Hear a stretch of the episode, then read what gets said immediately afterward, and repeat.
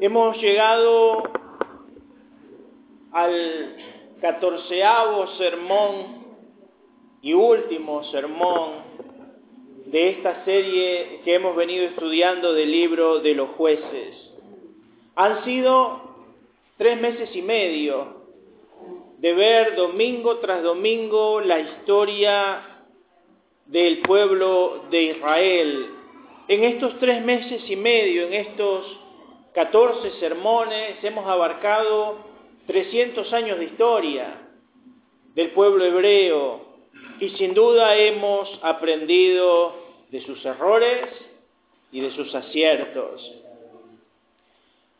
Así como el día inicia con la salida del sol y termina en su ocaso, el libro de los jueces inicia con la historia de hombres y mujeres que se levantaron a pelear una batalla por Dios cuando nadie se levantaba a pelear. Y el libro de los jueces va a terminar en un episodio que se mezcla entre una aparente derrota, pero que termina siendo una victoria final. Recordarán que el nombre de Sansón, como se ha traducido en español, viene del hebreo Shin Shon, que significa pequeño sol. Y hemos llegado al punto donde vamos a ver a ese pequeño sol de Dios morir.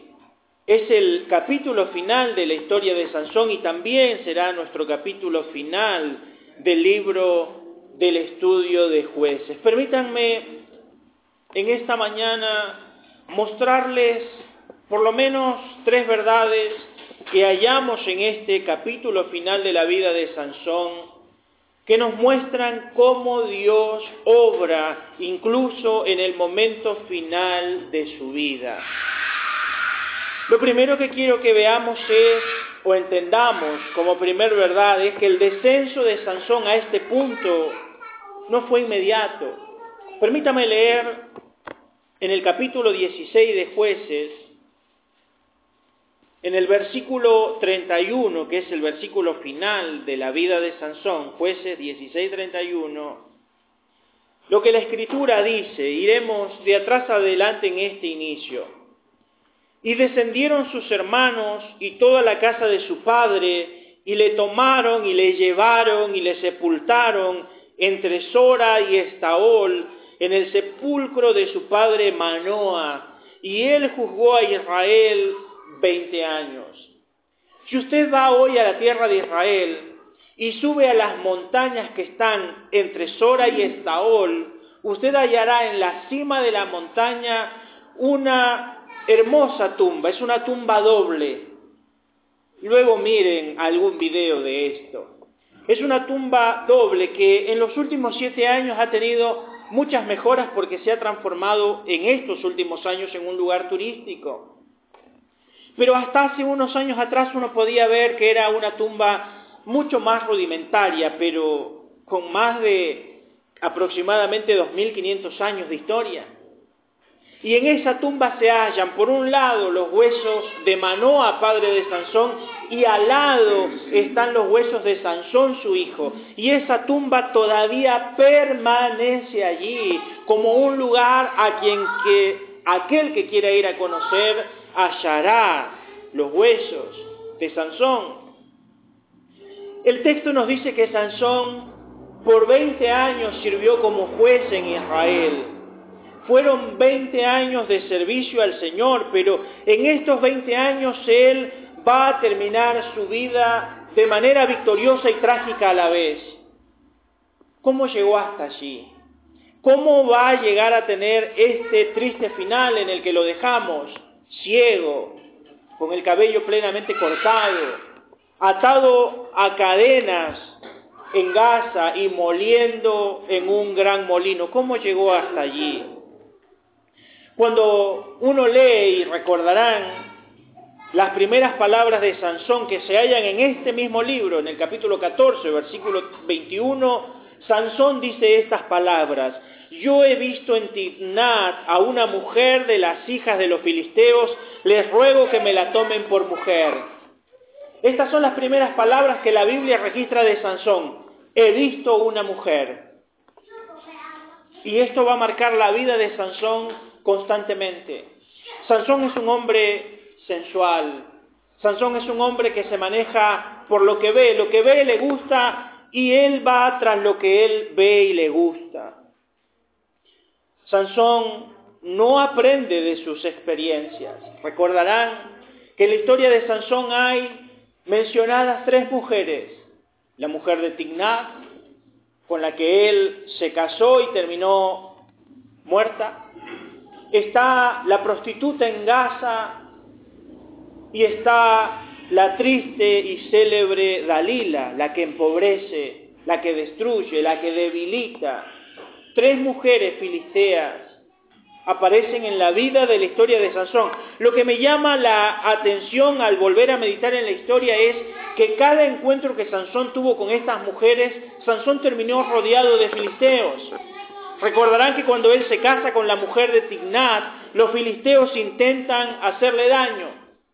Cuando está con la mujer de Gaza, los filisteos quieren apoderarse de él en la noche. Y cuando está finalmente con Dalila, los filisteos terminan atrapándole. Siempre estuvo rodeado de sus enemigos filisteos. Siempre sus pasiones lo llevaron a correr gran peligro y él no aprendió. ¿Por qué no aprendió? Creo que hay dos razones por las que él llegó a este punto. Lo primero es que él tenía una seguridad en sí mismo equivocada. Permítanme leer el versículo 20 de este capítulo 16. Y Dalila le dijo, Sansón, los filisteos sobre ti. Y luego que despertó de su sueño, se dijo, esta vez saldré como las otras y me escaparé. Esto es lo que pensaba Sansón de sí mismo. Me he escapado tantas veces. Me escapé de los filisteos mientras estaba en Tignat. Me escapé de los filisteos mientras estaba en Gaza y ahora que estoy en el valle de Sorek, me escaparé una vez más. Soy un hombre fuerte, puedo romper cualquier atadura, me voy a escapar como lo hago siempre, mi fuerza me basta.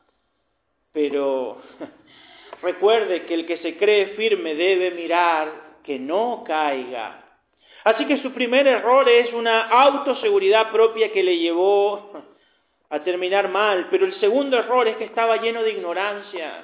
Dice este mismo versículo que acabamos de leer, el versículo 20, que él se decía, esta vez saldré como las otras y me escaparé, pero él no sabía, subráyelo, él no sabía que Jehová ya se había apartado de él.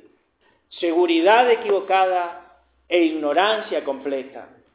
Él pensó que Dios estaría con él como lo había estado en otras veces, que Dios lo fortalecería para escapar como lo había fortalecido otras veces, pero no sabía que Dios ya no estaba con él y su ignorancia lo llevó a terminar mal. No olvide lo que les he dicho en otro sermón. Antes de la caída viene la arrogancia. Antes de la caída viene la autoseguridad. En estos días hablaba con alguien, aconsejaba a alguien, veía sus pasos y sus pasos iban camino al desastre. Cuando le hice notar el camino al desastre, sus palabras textuales fueron, no se preocupe, pastor, yo ya sé cómo son los hombres. Le dije, tu confianza es peligrosa tu confianza es peligrosa. Hermanos, la historia nos muestra, la historia de la humanidad nos muestra que tropezamos una y otra vez con la misma piedra, nos encariñamos con la piedra, nos llevamos la piedra a casa. Usted sabe que la piedra es una piedra de tropiezo, pero se tropieza igual. Esto es lo que Sansón no entendió. Él confió en su seguridad y lleno de ignorancia volvió a cometer errores le preguntaré, ¿cómo estamos nosotros en nuestro camino hacia esto?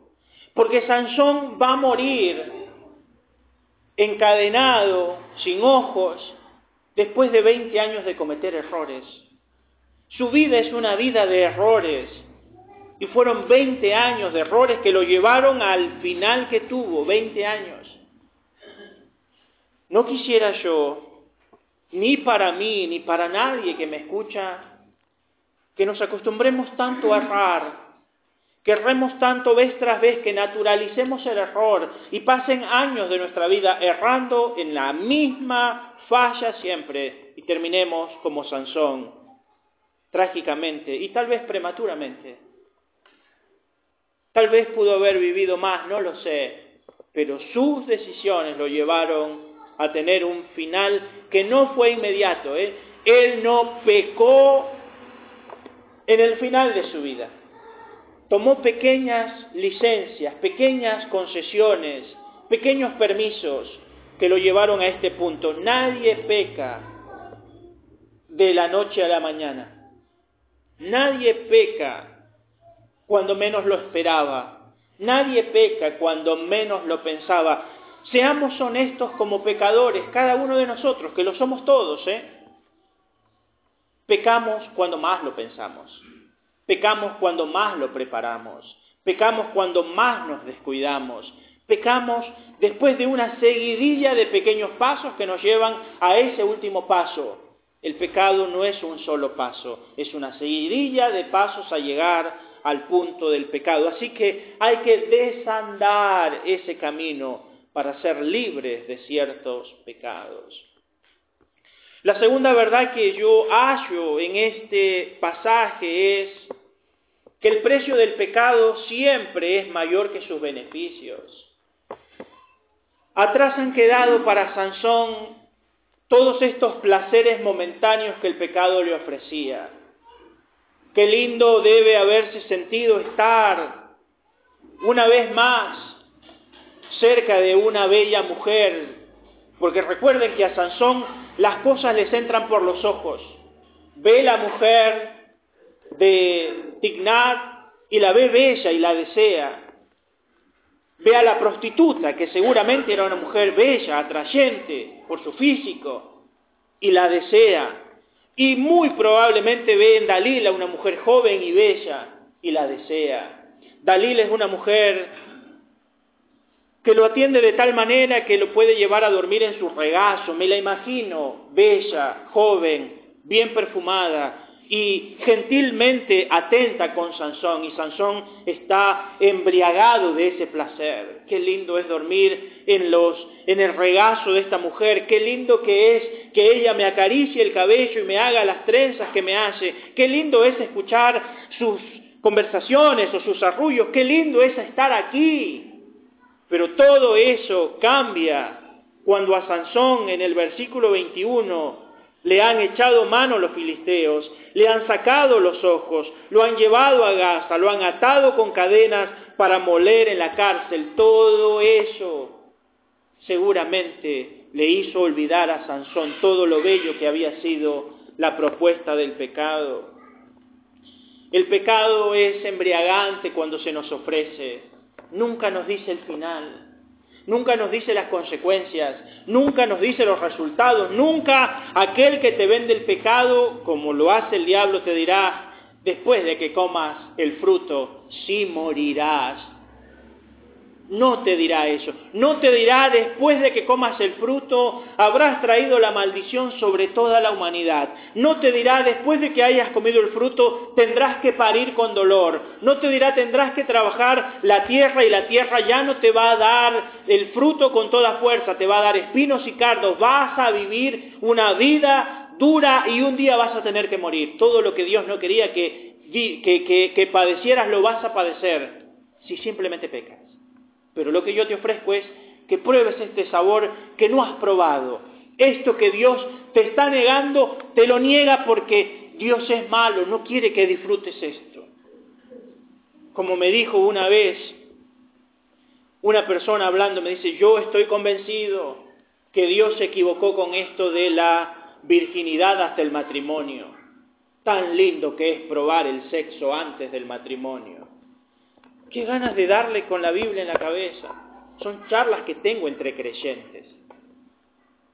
A veces nos dejamos seducir por estas cosas.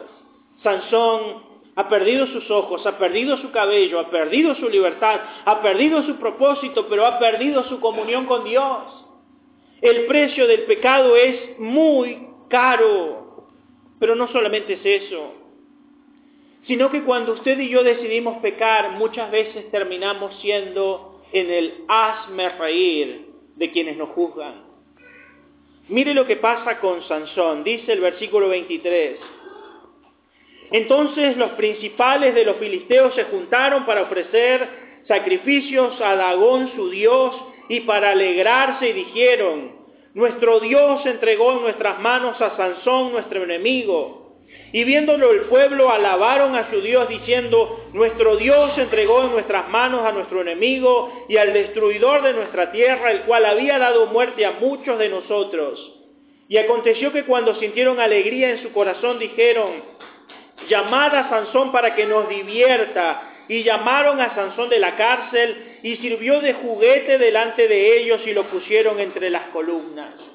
Hermano, una de las cosas tristes de estos versículos que acabo de leer es notar cómo aquel fuerte guerrero de Dios, el que en otro tiempo era el terror de los filisteos, en que el otro tiempo era el instrumento de la justicia de Dios, dice el pasaje, terminó siendo el juguete de los enemigos de Dios. Le tenían pánico a Sansón el instrumento de Dios, pero ahora por su desobediencia Sansón ya no es el instrumento de Dios, sino que es el juguete de los enemigos de Dios. Y usted puede estar seguro que lo mismo va a pasar con usted y conmigo si vivimos en pecado. Dios nos ha llamado a cada uno de nosotros para que seamos un instrumento poderoso en sus manos. Nos ha dotado de dones, de llamamiento, de ministerio, de talento, para que nosotros seamos su instrumento que golpee a su enemigo. Sin embargo, si usted y yo nos sometemos a vivir en pecado, el enemigo nos va a tener como su juguete personal con el cual él se divierte.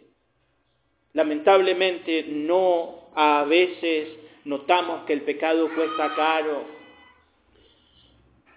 Pero no solamente me preocupa que la gente se burle de nosotros o nos juzgue, sino que muchas veces nuestros pecados terminan dándole a la gente la posibilidad de que blasfeme el nombre de Dios. Porque noten que ellos están haciendo una fiesta a su Dios Dagón, Dagón era el dios pez, era mitad humano, hacia las piernas, hacia abajo era pies de hombre, de la media hacia arriba tenía forma de pez, era el dios pez, Dagón. Dios abominable de los filisteos, Dios avergonzó a Dagón un par de veces, literalmente le cortó las manos y lo postró delante de él cuando los filisteos más adelante se van a robar el arca y la van a llevar al templo de Dagón. Se lo van a presentar el arca como una ofrenda y cuando van a la mañana siguiente Dagón está postrado con las manos cortadas delante del arca. Lo paran y se van y al día siguiente vienen y Dagón está nuevamente tirado en el piso, cortado a la mitad delante del arca. Dios avergonzó a Dagón. Pero en este momento ellos están alabando a Dagón y diciendo, nuestro Dios entregó en nuestras manos a nuestro enemigo. Es decir, ellos están diciendo, nuestro Dios venció el instrumento de nuestro Dios rival. Nuestro Dios enemigo, el Dios de los hebreos, no es tan fuerte como Dagón, nuestro Dios. Alabado sea Dagón, que nos entregó al enemigo en nuestras manos. Una de las cosas tristes del pecado, repito, es cuando la gente puede decir, y así es cristiano, y así va la iglesia. Y con todo lo que sabe de Dios, así se comporta. Y literalmente no solamente dicen cosas de nosotros, sino que dicen cosas de Dios. Y esto es algo que usted y yo no debemos permitir. El pastor Paul Washer en una ocasión dijo que una gran ayuda para vencer la tentación es recordar que el pecado no es solamente romper una regla, sino que el pecado es entristecer a una persona que nos ama más allá de toda medida. Pensemos en esto por un momento. Pecar no es simplemente decir, bueno, desobedecí lo que está escrito. No, hermano, desobedeciste a Dios, a quien te ama, a quien murió por ti, a quien se entregó por ti, a quien estará para ti siempre, porque esto es lo maravilloso de Dios, que cuando nosotros somos infieles, Él permanece fiel. Pero no debemos malentender la gracia, porque la hemos malentendido, la hemos abaratado tanto que la gente dice, lo haré igual y pediré perdón a Dios. Recuerde, recuerde que hay consecuencias y es importante que nosotros entendamos de estas consecuencias, porque el pasaje es claro. Permítame mostrarles la tercera verdad de estos versículos, en donde me detendré por más tiempo. Y es que sin importar el pecado, siempre hay posibilidad para la restauración. Quiero terminar este mensaje con una nota positiva, necesaria. Porque dado que no hay aquí quien no peque, empezando por el pastor, dado que todos pecamos, hemos pecado, probablemente estemos pecando o pecaremos mañana. Quiero decirle que sin importar el pecado siempre hay posibilidad de restauración, pero es necesario aclarar algunas cosas sobre la restauración para no equivocarnos en entender cómo es el proceso de la restauración. La primera verdad es que usted tiene que entender que el perdón de Dios es inmediato, hermano. La Biblia dice, 1 Juan 1.9, que si nosotros confesamos nuestros pecados, Dios es fiel y justo para perdonar nuestros pecados y limpiarnos de toda maldad. Cuando usted peca, sin importar el pecado que usted haya cometido, el que sea, y usted viene y le pide perdón a Dios, yo quiero que usted tenga la certeza de que Dios le perdona en ese momento. Usted nunca irá a pedir perdón a Dios y Dios le dirá, sabes, no te perdono. No te voy a perdonar. Voy a estar enojado contigo una semana y después de una semana vemos si te perdono. O ve y haz tal penitencia y cuando termines las penitencias, ahí te perdono. El perdón es inmediato. Inmediato. Usted puede ponerse en sus rodillas y orar y en ese mismo instante saber por fe, más allá de lo que usted sienta, ¿eh? por fe que Dios le ha perdonado todos sus pecados. Pero, así como el perdón es inmediato, la restauración lleva tiempo. Y esto es una verdad que nosotros debemos notar en el versículo 22. Dice, y el cabello de su cabeza comenzó a crecer después que fue rapado. Recuerden que Sansón no era fuerte por su cabello, pero su cabello era condición para su fuerza. Su cabello debía ser un cabello largo. Y él ha perdido hace un instante casi 40 años de crecimiento de pelo, porque nunca se lo habían cortado. Nunca se lo habían cortado. Ahora él ha sido llevado como esclavo y para que el cabello te empiece a crecer tiene que pasar tiempo. Para que sea notorio que te está creciendo el cabello, no pasa un día. Si ustedes se pelan hoy, al día siguiente no se verán con una gran cabellera. Pasarán días, semanas, meses, tal vez años, pero crecerá. Y permítame decirle que la restauración es así, lleva tiempo. El perdón es inmediato, pero restaurar a alguien lleva tiempo. El tiempo de la restauración será a medida de lo que se ha roto, hermano. No puede ser tan larga, tampoco puede ser inmediata. ¿Qué se rompió? ¿Cuánto se rompió? ¿Por qué se rompió? Ah, bueno, es una pequeña grieta. La fuga es pequeña no lleva tanto tiempo como una fractura expuesta. No es lo mismo una luxación, un esguince, una fisura que una fractura, no es lo mismo. El tiempo de recuperación se acorta. Así como aquellos futbolistas que salen en camilla y el domingo siguiente están como nuevos. porque era un pequeña, pequeño golpe, pero no es lo mismo aquel que sale con una pierna partida y que necesitará tres meses de descanso, más dos meses de rehabilitación. Bueno, entendamos esto, para que nadie se equivoque, el perdón es inmediato, la restauración lleva tiempo. Debo decir también que el perdón es total. Quiero que sepa esto y lo debo aclarar, el perdón de Dios es total, hermano, Dios no dice te voy a perdonar el 90% de tu pecado, ahora te perdono el 90% y bueno, luego te perdono algo más. El perdón es total, pleno y total. En Dios el perdón es un hecho que de alguna manera borra la memoria de Dios. Y esto es importante que usted lo sepa para que tenga paz. Dios no es como nosotros. Gracias, Señor, por eso. Dios no acumula errores. Dios nunca dirá otra vez, Mariano, otra vez, Mitzael, otra vez, Norma, vienes a pedir perdón por el mismo pecado otra vez. Para Dios no hay eso, porque Él dice, perdonaré sus pecados, los echaré en lo profundo del mar y dice, no me acordaré más de ellos. Dios no es, en este sentido, al perdonar, memorioso. Dios perdona y olvida. Así es su amor, Él no puede tener delante de Él nuestras faltas ya perdonadas. Él dice, borrón y cuenta nueva. Es más, ni siquiera hay borrón. Es una página limpia. Puedes volver a empezar. No hay nada de lo cual te debas avergonzar y decir al día siguiente, Señor, aquí estoy. Volví a cometer el error. No quería, tú sabes que no quería.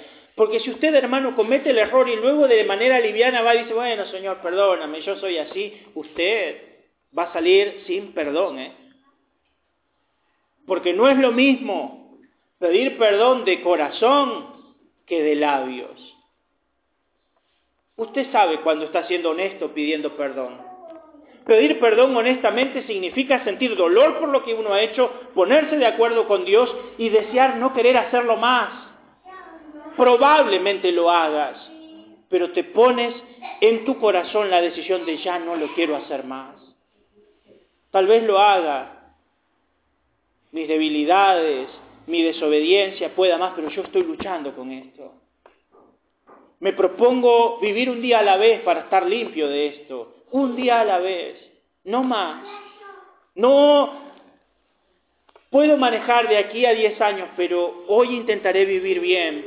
Y vas a tener días de victoria y días de altibajos. El perdón es total, pero las consecuencias no se borran. Esto también quiero que lo entiendan antes de que decidan pecar. Dios les perdonará inmediatamente, la restauración llevará tiempo. Dios les perdonará totalmente, pero las consecuencias de sus pecados no se borran. Los que hemos pecado sabemos que esto es así. La gente le cuesta olvidar. La gente nos recordará pecados que cometimos hace 5 años, hace 10 años, hace 20 años, hace 50 años. Y si es una mujer que tiene doble capacidad de memoria, recordará sus pecados de hace 80 años.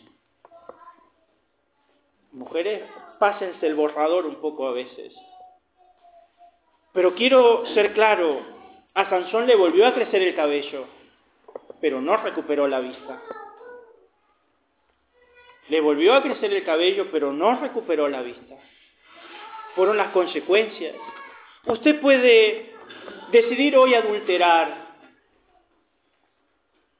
Si usted es un hombre que decide adulterar, tal vez usted pida perdón y Dios le perdone inmediatamente. Tal vez nunca se descubra su pecado. Usted lo puede ocultar bien. Permítame decirle una verdad. Tarde o temprano, toda verdad sale a la luz. En mi propia experiencia de pecador, me doy cuenta que cuando uno quiere ocultar cosas, Dios simplemente las saca a flote. Así que mejor intente no esconderlas. Pero aunque usted consiga necesariamente el perdón de Dios, lo cual es maravilloso, y tal vez usted consiga el perdón de su esposa, lo cual sería formidable, y tal vez usted consiga el perdón de la iglesia, lo cual es necesario. Si usted ha dejado embarazada a una mujer, ese niño no se borra. Ese niño va a nacer. Ese niño va a llevar su apellido. Ese niño va a ser una salida económica mensual que usted tendrá que mantener. Serán discusiones que tendrá que tener. Será portar su apellido y el día de mañana será recibir parte de la herencia de sus hijos. Eso no se borra. Recuerden el caso de David. David ha decidido pecar con Betsabé y ha concebido Betsabé y David ha decidido matar a Urias y David pide perdón y Dios lo perdona y le dice David no vas a morir. Pero quiero que entiendas, el niño sí va a morir y Urias no va a volver a la vida y te vas a quedar con esa mujer como tu mujer ahora. Las consecuencias no se borran. Así que tome esta precaución antes de pecar. Pecamos ligero, pero le puedo asegurar, y usted y yo lo sabemos bien, que hay cosas que quisiéramos borrar de nuestro pasado. Si por nosotros fuera, quisiéramos tener la habilidad de borrarlas, que nunca estuvieran, que nadie las recordase, que nadie nos las, ¿cómo se dice?, tirara en la cara, pero están allí. Así que el perdón es total, las consecuencias no se borran. Pero quiero también decir que el perdón y la restauración nos permiten volver a un punto en el cual podemos volver a ser usados por Dios. Y el que no entienda esto desconoce la escritura plenamente. Porque cuando yo leo la Biblia, la Biblia me muestra procesos de restauración donde Dios utilizó a mucha gente que estuvo rota. Mucha gente. ¿Acaso Abraham no, siendo amigo de Dios, pecó? Lo hizo. ¿Acaso Noé, habiendo sido salvado del arca, no se emborrachó? Lo hizo.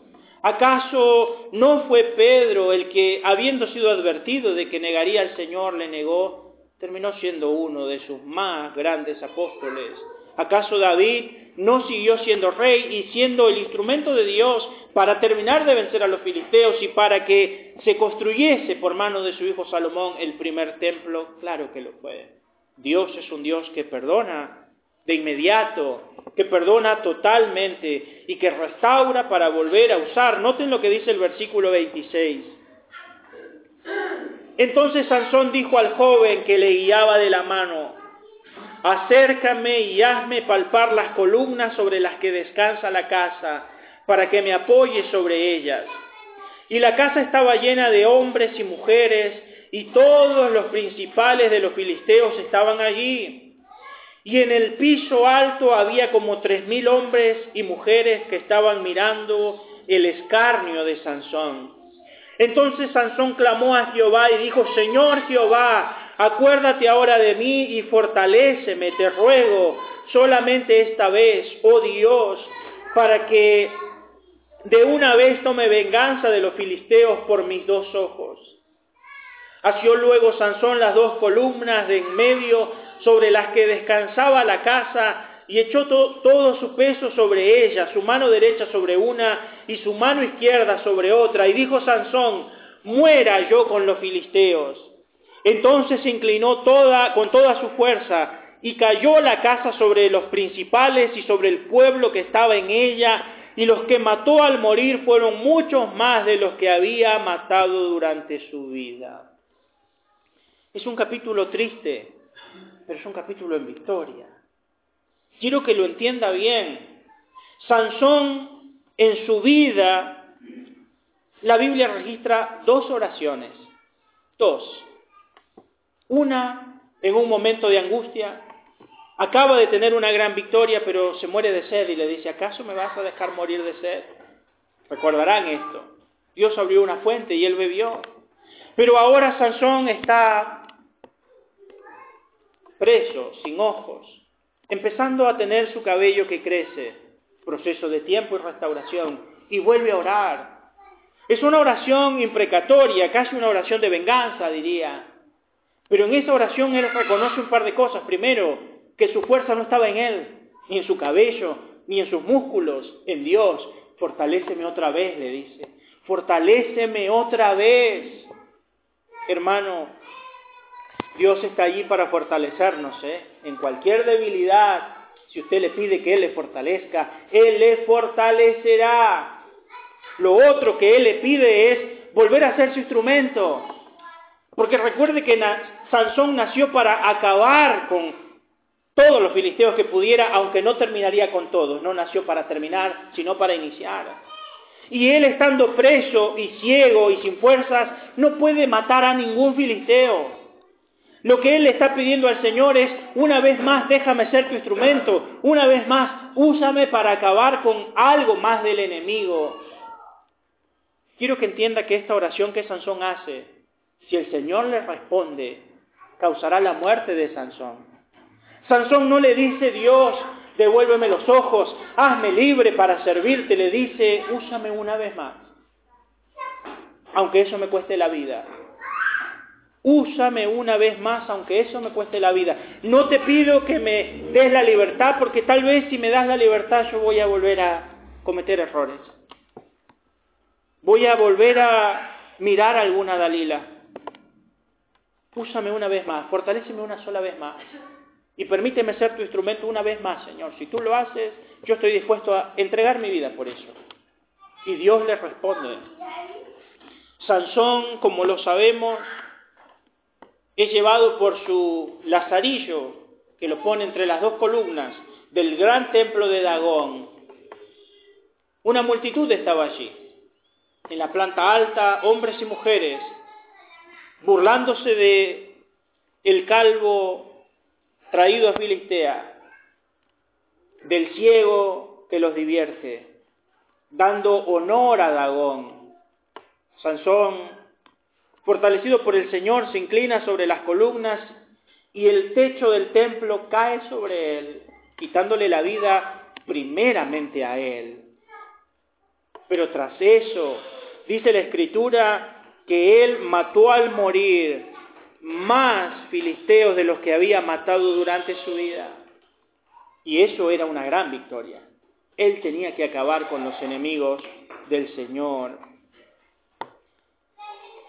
Hay un gran escritor, es un cristiano de otro tiempo, muy poco leído por nosotros, Charles Dickens. Tal vez ustedes recordarán alguna historia de Dickens llevada al cine como pasó con la historia de Navidad conocida en el cine como Los fantasmas de Scrooge. Pero Dickens, que era un anglicano, un hombre de Dios que escribió muchas cosas sobre Dios también, escribió una frase muy interesante. Él dijo que cada fracaso enseña al hombre algo que necesitaba aprender. Piénselo por un momento. Cada fracaso enseña al hombre y a la mujer, algo que necesitaba aprender. ¿Qué necesitaba aprender Sansón? Sansón, necesitas aprender la lección. No tengas seguridad en ti mismo. Tu fuerza no eres tú, tu fuerza soy yo.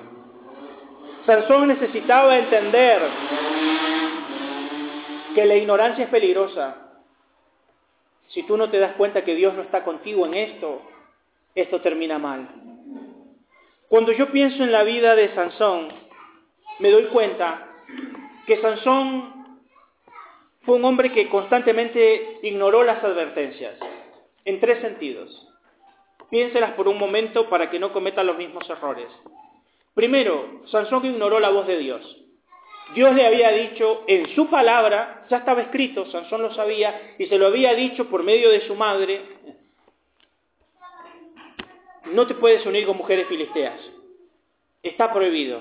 no te unas en yugo desigual, está mal, no lo debes hacer. Dios lo había dejado escrito. ¿Y qué hizo Sansón? Miró una filistea, le fue mal. Uno diría, aquí es donde pegas la vuelta y vuelves. No, miró otra filistea, le fue mal. Aquí diría, bueno, dos veces, ya está. La tercera fue la vencida, pero le costó la vida, ¿eh? Así que él cometió el error de no escuchar a Dios.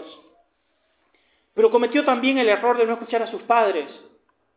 Porque recuerden que cuando él viene y le dice a sus padres, he visto indignada una mujer, tómenmela, sus padres le dicen escandalizados, ¿acaso no hay mujeres en tu pueblo? ¿Acaso tú no sabes que Dios ha dicho que no mires mujeres extranjeras? ¿Acaso tú no sabes que Dios ha dicho que puedes tener mujer? Tómala de aquí. Y él dice, no, la que me gusta es esta tómenla para mí, elíjanla para mí. No voy a tomar la mujer que Dios dijo, ni la que ustedes me recomiendan, sino la que yo quiero. Bueno, Sansón, así te va a ir. Así le fue. Así que bien haría usted en escuchar la voz de sus padres, que tienen sabiduría, que ya vivieron la vida, que ya peinan canas, que por algo son viejos y tienen autoridad para decirnos, hijo, no vayas por ahí, te va a ir mal. Hijo, no hagas esto, yo ya vi cuál es el final. No sigas estos pasos porque yo ya caminé ese camino y es peligroso. A los que todavía tienen la bendición de tener a sus padres o que recuerdan las enseñanzas de sus padres, tenganlas presentes. Recuerden que el primer mandamiento con promesa es honra a tu padre y a tu madre para que te vaya bien en la vida, en la tierra que el Señor te da. No hay hijo que pueda vivir bien si no honra a sus padres. ¿Por qué me va mal? Y mira cómo tratas a tus padres, hermano o hermana. ¿Cómo te va a ir bien si siempre estás ignorando sus consejos? Pero Sansón no solamente no escuchó a Dios, no solamente no escuchó a sus padres, sino que literalmente Sansón no escuchó la historia. Recuerden que hemos abordado 300 años de historia. Sansón tenía en sus ojos la historia cercana de 300 años de jueces, que habían visto cómo el pueblo cometía el mismo error vez tras vez. Se olvidaban de Dios, Dios los castigaba, pedían perdón, Dios los liberaba, y él se sabe parte de ese círculo, pero decide no escuchar la historia. Dice la escritura, recuerde esto, en la multitud de consejeros hay, ¿qué hay? Sabiduría. Esto lo dice el libro de Proverbios, en la multitud de consejeros hay sabiduría. Pero dice algo más la Biblia, ¿A quién hay que pedirle consejo? ¿A los viejos sabios o a los jóvenes etarios para que nos den sabiduría? ¿A quién hay que pedirle consejo? A los viejos. A los viejos. Porque los jóvenes te van a dar el consejo que tú quieres escuchar. El viejo te va a decir por experiencia lo que tú necesitas escuchar. Cuando el hijo de David escucha el consejo de los jóvenes, su reino se parte, se divide. Los viejos le estaban dando un buen consejo, pero él no quiso escuchar a los viejos, quiso escuchar a los jóvenes. Hermano, cuando usted empieza a sumar consejeros sabios y todos los consejeros le dicen, no es por ahí, no es por ahí, no es por ahí, haga caso, no es por ahí no sea cabezón, testarudo. Y hay una cantidad de epítetos que no diré. Pero no es por ahí, no es por ahí. Nos cuesta que nos guíen. Las advertencias están. ¿Cómo termina el libro de jueces? Bueno, ya les dije cómo termina Sansón. Pero si ustedes van al capítulo 21 del libro de jueces, y les recomiendo que lean los capítulos que faltan, que les narrará más pecado en el libro de los jueces. Note cómo termina jueces, capítulo 21, versículo 25. Es el último versículo del libro de los jueces, que tiene una advertencia necesaria para nosotros. Dice, en aquellos días No había rey en Israel. Cada uno hacía, ¿qué cosa? Lo que bien le parecía. Qué peligrosos son los días sin rey, hermano. Qué peligrosos son los días sin alguien en el trono, sin un juez que guíe, sin alguien que dirija. ¿Sabe por qué? Porque todo el mundo hace lo que quiere. Y cuando usted lee los dos capítulos anteriores, se va a dar cuenta que mientras que el pueblo hacía lo que quería, todo salió mal. Todo salió mal. Por eso le diré, no haga lo que usted quiere. Escuche a Dios, escuche a sus padres, escuche a los viejos, escuche la experiencia. Y le diré algo más hoy, que se celebra el Día del Pastor y su familia. Escuche a su pastor, hermano. Para eso lo tiene. ¿Cree que tener pastores es resultado de la elección de los diáconos? La Biblia dice Dios da pastores a la iglesia. Usted tiene un pastor para algo, por algo. Su pastor un día va a rendir cuentas de usted, pero su pastor le va a guiar, hermano. No cualquier pastor, es su pastor. Quiero cerrar este mensaje leyéndoles una frase del gran pastor de otro tiempo, Thomas Watson. Watson decía, el mundo es un enemigo halagador, te mata mientras te abraza. A quien el mundo besa, lo traiciona, como Judas. Así que Watson pregunta, ¿está el cielo en tu mirada? ¿Está Cristo en tu corazón? ¿Está el mundo bajo tus pies? Repito, el mundo es un enemigo halagador, te mata mientras te abraza. Sansón se dejó abrazar por el mundo filisteo, del cual él siempre debió ser enemigo, pero le encantaba lo que brotaba de Filistea, principalmente sus mujeres, y lo llevó a la ruina. Con todo eso, logró en el último final de su vida pegar el giro volver a Dios, ser un instrumento de Dios y meterse en el libro de los hebreos como uno de los hombres de fe. Note que Dios es bueno. Dios perdona nuestros errores, los deja ahí, escritos para que alguien más los lea, para que alguien más vea nuestros errores y aprenda. Pero recuerde que al final Dios no evalúa tanto los errores a la vez que reconoce los aciertos. Ese es el Dios de misericordia en el que creemos, un Dios perdonador. He querido, por medio de todos estos mensajes, advertirles del peligro del pecado. Hagamos bien en escuchar a Dios y no deslizarnos a donde el mundo quiere llevarnos. Oramos, pedimos la bendición del Señor.